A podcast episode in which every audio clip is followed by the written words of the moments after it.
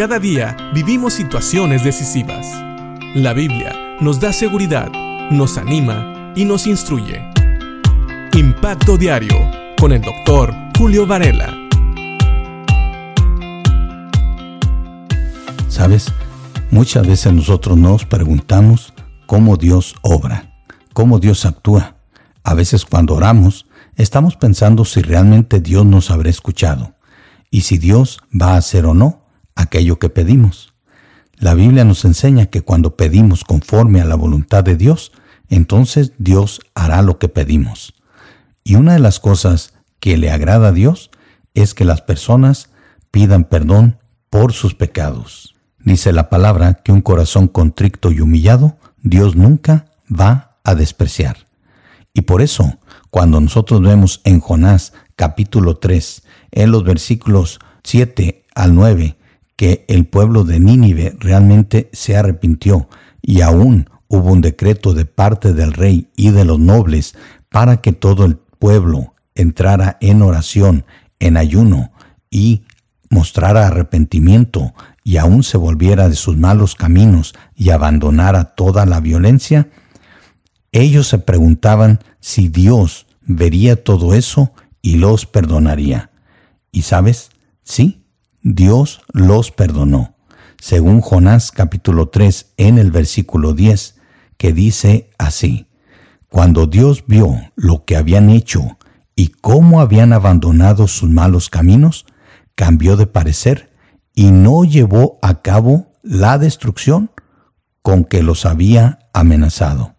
Así es, un pueblo arrepentido no fue rechazado por Dios, porque las misericordias de Dios son grandes y son nuevas cada mañana, y grande es su fidelidad.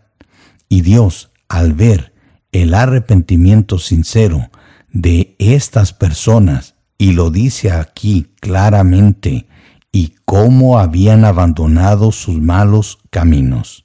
Sí, no fueron solamente las acciones del ayuno, o el luto, o las cenizas, o algo que este pueblo hubiera hecho temporalmente, sino que vemos que este pueblo realmente había abandonado las prácticas que le desagradaban a Dios. En pocas palabras, es como dice la palabra de Dios. Si confesamos nuestros pecados, Él es fiel y justo para perdonar nuestros pecados y limpiarnos de toda maldad. Y también nos dice la palabra de Dios, junto con la confesión debe de haber un abandonamiento de las malas prácticas. Porque dice la palabra que el que encubre su pecado no prosperará, pero el que lo confiesa y se aparta alcanzará misericordia. Y este pueblo de Nínive alcanzó la misericordia de Dios no solamente porque mostró remordimiento, sino porque mostró un verdadero arrepentimiento y mostró luto y se vistió de ropas ásperas, pero también cambió su manera de actuar, abandonando sus malos caminos.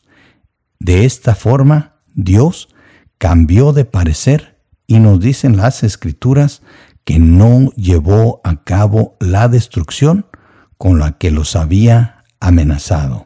Ahora, tal vez esta palabra amenazar es un poquito fuerte en el sentido de que algunos lo pueden tomar como algo que Dios no haría. Otra versión nos dice la destrucción que Dios había anunciado. Y creo que tal vez eso se entiende mejor. Era el mensaje de Dios. Y claro, sabemos que Dios lo iba a cumplir, porque Dios siempre cumple su palabra. Así que este pueblo, Nínive, recibió la bendición de Dios, recibió la bondad de Dios, la misericordia de Dios cuando se arrepintió. Así que pensemos en esto. Nunca tengas miedo de arrepentirte de tus pecados, pensando que tal vez Dios no va a escuchar tu oración o que no te va a perdonar. Hemos visto en todos estos versículos que realmente Dios da más de una oportunidad, da segundas, tal vez terceras o cuartas o quintas oportunidades, pero lo más importante es que Dios siempre está dispuesto a perdonarte cuando tú te arrepientes.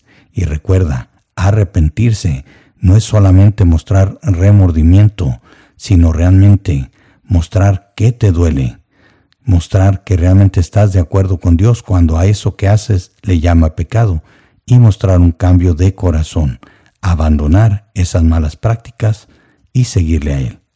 Pensemos en esto y gocémonos, porque muchos de nosotros que ya somos salvos hemos disfrutado de la misericordia de Dios. Dios vio nuestro arrepentimiento cuando creímos en Cristo como Señor y Salvador y vio a nuestro Señor Jesucristo revestirnos de Él mismo cuando creímos en Él y por eso hoy somos salvos.